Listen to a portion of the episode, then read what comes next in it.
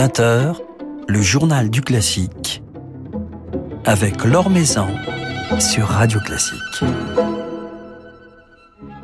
Bonsoir à tous. Il vient de nous offrir une formidable version de la quatrième symphonie de Mahler une œuvre dont il souligne ici toute la clarté, toute la luminosité, et il s'apprête à entamer sa nouvelle résidence au Théâtre des Champs-Élysées avec son orchestre Les Siècles. François-Xavier Roth sera ce soir à notre micro pour nous commenter sa riche actualité. Avant cela, notre petit tour d'horizon de l'actualité musicale, justement. C'est le chef Maxime Emeliani-Chef qui dirigera jeudi prochain au Théâtre des Champs-Élysées le concert d'ouverture de saison de l'Orchestre de Chambre de Paris, concert que devait diriger Lars Vogt, à qui cette soirée sera naturellement dédiée. Le violoncelliste Sheko Mason en sera le soliste. Il interprétera le concerto en ré de Haydn. Et puis le 4 octobre, une grande soirée hommage à Lars Vogt, qui nous a donc quittés il y a quelques jours, se tiendra à la Philharmonie de Paris. Rigoletto de Verdi pour ouvrir la nouvelle saison de l'Opéra de Rouen dans une euh, mise en scène de Richard Brunel. C'est Ben Glasberg, le directeur musical de la maison, qui sera dans la fosse. Sergio Vitale chantera Rigoletto, Rosa Feola sera Gilda et Penepati interprétera le duc de Mantoue. Je crois à la puissance des grands textes, à leur capacité à se présenter comme des miroirs de notre époque, nous dit Richard Brunel, qui a choisi de souligner ici les questions de domination sociale et sexuelle que pose le livret de Rigoletto en transposant l'action dans le monde hiérarchisé d'une compagnie de ballet. C'est à découvrir du 22 septembre jusqu'au 1er octobre à l'Opéra de Rouen. Quant à la saison versaillaise, elle débute mercredi au château avec un concert plutôt intime au salon Winterhalter, une soirée musicale sous le signe de la belle époque de Marcel Proust avec le violoniste Théotime Langlois de Swart et le pianiste Tanguy de Villancourt. Ils redonneront leur savoureux programme proustien qui a fait l'objet d'un superbe album l'année dernière, album intitulé Le concert retrouvé.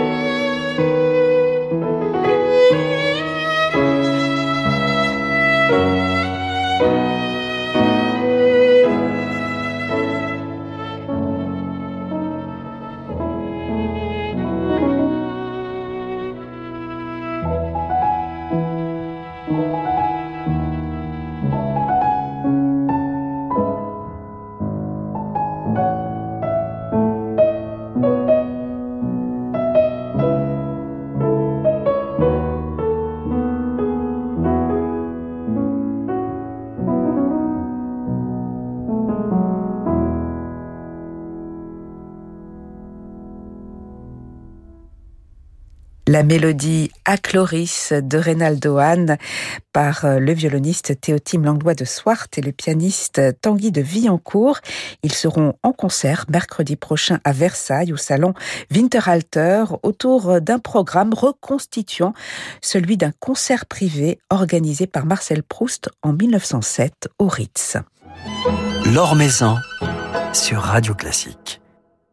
Un nouvel enregistrement dédié à Malheur, une nouvelle résidence au Théâtre des Champs-Élysées et bientôt en 2023 le 20e anniversaire de son orchestre Les Siècles. Cette nouvelle saison s'annonce particulièrement riche pour François-Xavier Roth qui nous fait le plaisir de passer un moment avec nous ce soir. Bonsoir. Bonsoir. Alors, votre orchestre, euh, il aura donc bientôt 20 ans. Est-ce qu'il y a 20 ans, lorsque vous l'avez créé, est-ce que vous envisagiez un jour de le diriger dans la musique de Malheur euh, vous savez, créer un orchestre, c'est pas quelque chose de très compliqué. Ce qui est très compliqué, c'est arriver à ce qu'il se développe, qu'il trouve sa place. Et ça, je dois dire que c'est vraiment grâce à mon ami Henrik Terrain, avec qui nous travaillons depuis des années pour l'orchestre. Eh bien, durant toutes ces années, euh, on a réussi, je pense, à euh, imposer une certaine idée de l'orchestre avec les siècles. Parce que on parle souvent bien sûr de l'aspect euh, du répertoire comme vous le disiez euh, avec Mahler aujourd'hui des instruments. Mais je crois que c'est aussi une philosophie de comment on fait l'orchestre peut-être aujourd'hui une certaine notion de la virtuosité actuelle. Qu'est-ce que c'est aujourd'hui d'être virtuose pour un orchestre? Eh bien je pense avec les siècles on, on, on a pu montrer durant ces 20 années que euh, eh bien les instruments différents la connaissance des styles de chaque époque, etc. C'était quelque chose qui euh, s'imposait finalement à nous. Et euh, non, je n'imaginais absolument pas. Vous savez, on a commencé les premières répétitions, on était dans mon salon à Nanterre. Euh, C'était vraiment un garage band, comme ça avait été décrit à l'époque euh, dans la presse. Et aujourd'hui, je suis très heureux que l'orchestre vraiment puisse être vu comme sur la scène internationale, un orchestre qui peut-être donne à entendre des œuvres qu'on connaît d'une autre manière, avec une autre lecture. Et bien sûr, les instruments font beaucoup pour ça. Euh, et notamment dans la musique de, de Gustav Mahler, qui a été peu pratiquée par les instruments sur, euh, les orchestres sur instruments d'époque. Et donc, je me réjouis après la première symphonie, après Titan, de pouvoir euh, donner au disque cette quatrième symphonie.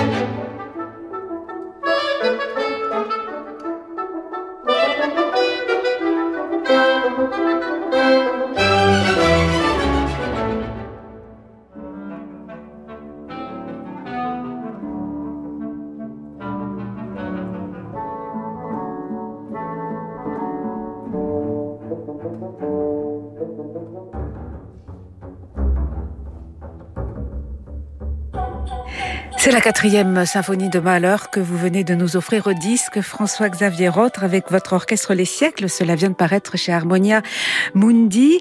Euh, la musique de Mahler, vous la fréquentez avec Les Siècles, vous la fréquentez avec euh, votre autre orchestre du Gurzenich de Cologne. Vous avez l'impression, avec ces deux orchestres, de l'aborder de façon différente euh, du fait que l'un des orchestres déjà joue sur des instruments d'époque.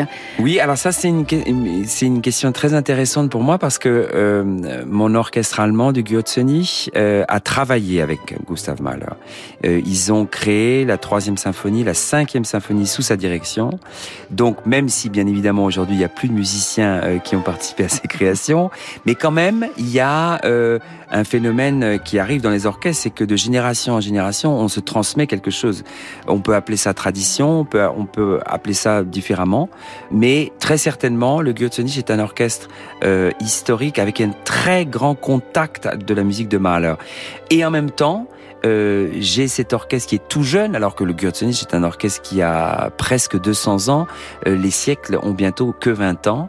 Et euh, c'est un orchestre tout jeune qui joue sur les instruments qu'ont connus Gustav Mahler, alors que le Gürzenich joue sur les instruments modernes.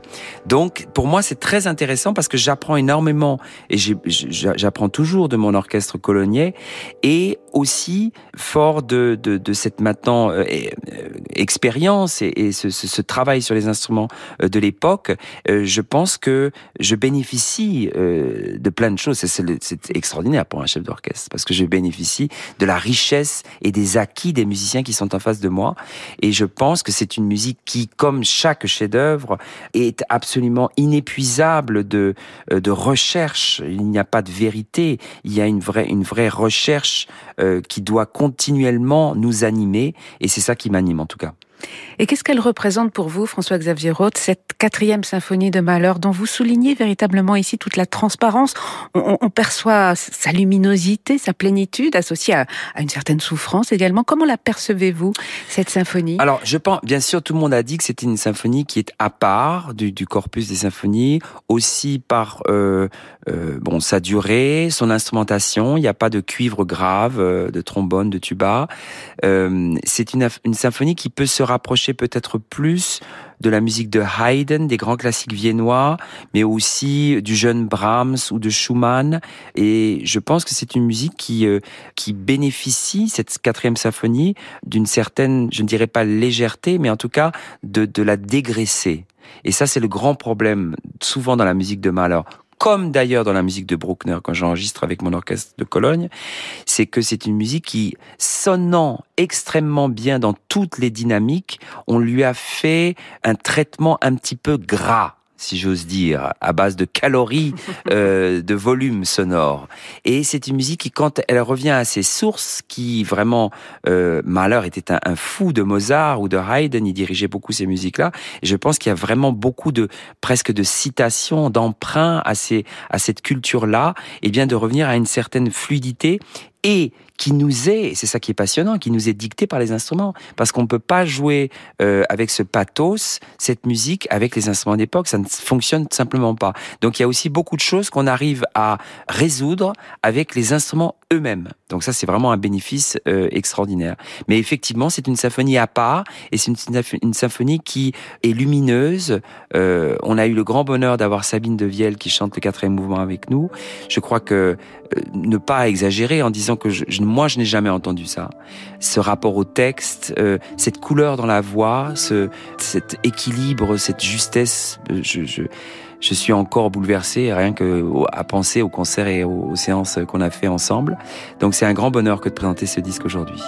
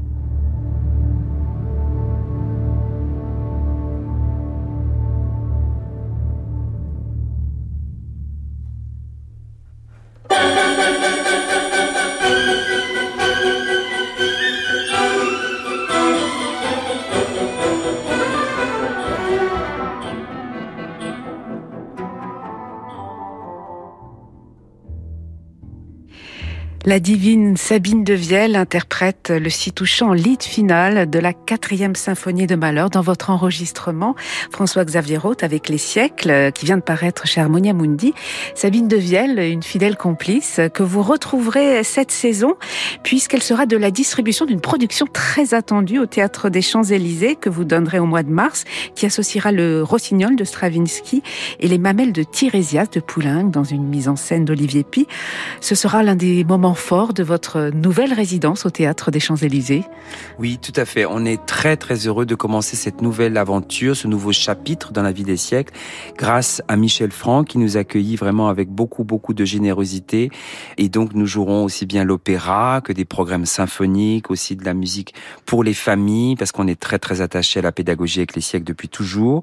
Et puis c'est vrai que c'est un, un joli et un heureux hasard, puisque c'est l'anniversaire des 20 ans des siècles, donc ça va se faire dans notre nouvelle demeure parisienne, qui bien sûr côtoie dans notre existence euh, notre demeure tourquenoise, puisque nous sommes euh, à l'atelier lyrique depuis quelques années à Tourcoing avec un grand grand bonheur. Donc Tourcoing et Paris, ce sont vraiment euh, deux axes maintenant très très importants pour les siècles. Alors Tourcoing, la saison musicale reprend dans quelques jours, les 22, 23 et 24 septembre, avec des, des concerts gratuits d'ailleurs. Tout à fait, comme tous les ans. Et puis le Théâtre des Champs-Élysées, cette nouvelle résidence, elle commence le 30 septembre avec un, un grand concert, un concert impressionnant qui demande, j'imagine, qui vous demandera, j'imagine, beaucoup d'énergie puisque vous jouerez rien moins que les trois grands ballets de Stravinsky, Petrouchka, L'Oiseau de Feu, Le Sacre du Printemps. Vous l'avez déjà fait récemment euh, On l'a fait à, à Cologne, en Allemagne, tout à fait fait au mois d'août. Et c'est une expérience, je trouve, très très intéressante. Hormis le fait qu'effectivement peu d'orchestres peuvent et le font parce que euh, c'est éprouvant physiquement. Euh, et puis aussi, c'est trois euh, trois chefs-d'œuvre qui sont d'une durée quand même assez importante les trois. Mais je, je trouve que c'est passionnant parce que on se rend compte finalement. Vous savez, il y a peu d'exemples dans la création musicale d'un compositeur qui, en l'espace de trois ans et demi, a euh, jeté les bases de la nouvelle musique dans, un siècle. Stravinsky, c'est son cas. Il a commencé en 1909 avec L'Oiseau de Feu, puis 1913 Le Sacre du Printemps avec Au milieu Petrouchka. Et cette trajectoire fulgurante, en même temps que ce changement de langage musical qui s'est opéré en un temps vraiment très très resserré, eh bien de pouvoir l'expérimenter dans un même concert, c'est absolument saisissant. Et on a l'impression de vivre comme ça en accéléré un pan si essentiel de la création artistique au XXe siècle, euh, dans cette période qui était absolument avant la Première Guerre mondiale, où il y avait toute cette effervescence artistique, notamment à Paris, notamment au Théâtre des Champs-Élysées, qui sont des lieux qui ont vraiment euh, pu euh, abriter ces, soirées de révolte après le Sacre du Printemps, mais aussi de bonheur et de, rencontres musicales entre tous ces artistes, Picasso, Nijinsky, euh, Cocteau, Stravinsky, etc., Claude Debussy. Bon, alors je trouve que c'est passionnant de pouvoir aussi proposer ça, offrir ça au public, cette soirée euh, totalement hors norme. Et je dirais aussi que c'est quelque chose qui m'intéresse beaucoup aujourd'hui, où on sait que c'est compliqué de revenir au concert pour le public, pour tout le monde. Eh bien, que le concert aussi, on revienne à sa à sa racine. Le concert, c'est doit être toujours un moment extra ordinaire. Et donc, ça me fait plaisir de, de, présenter ce programme aussi pour cette raison. Voilà, donc un rendez-vous important le 30 septembre au Théâtre des Champs-Élysées. On vous souhaite une très belle saison parisienne, une très belle saison à Tourcoing, une très belle saison internationale, puisque vous êtes aussi au Gurzénich de Cologne. Merci beaucoup, François-Xavier d'avoir passé un nouveau moment avec nous.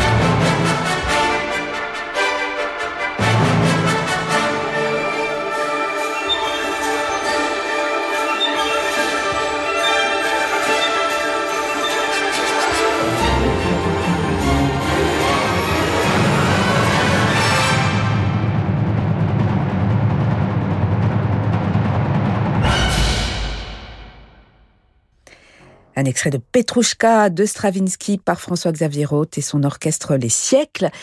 Petrouchka, mais aussi L'Oiseau de Feu et Le Sacre du Printemps au programme du premier concert, concert qui s'annonce absolument exceptionnel, de François-Xavier Roth avec les siècles dans le cadre de sa nouvelle résidence au théâtre des Champs-Élysées. Ce sera le 30 septembre, un programme que ces musiciens donneront juste avant le 27 septembre à Valenciennes.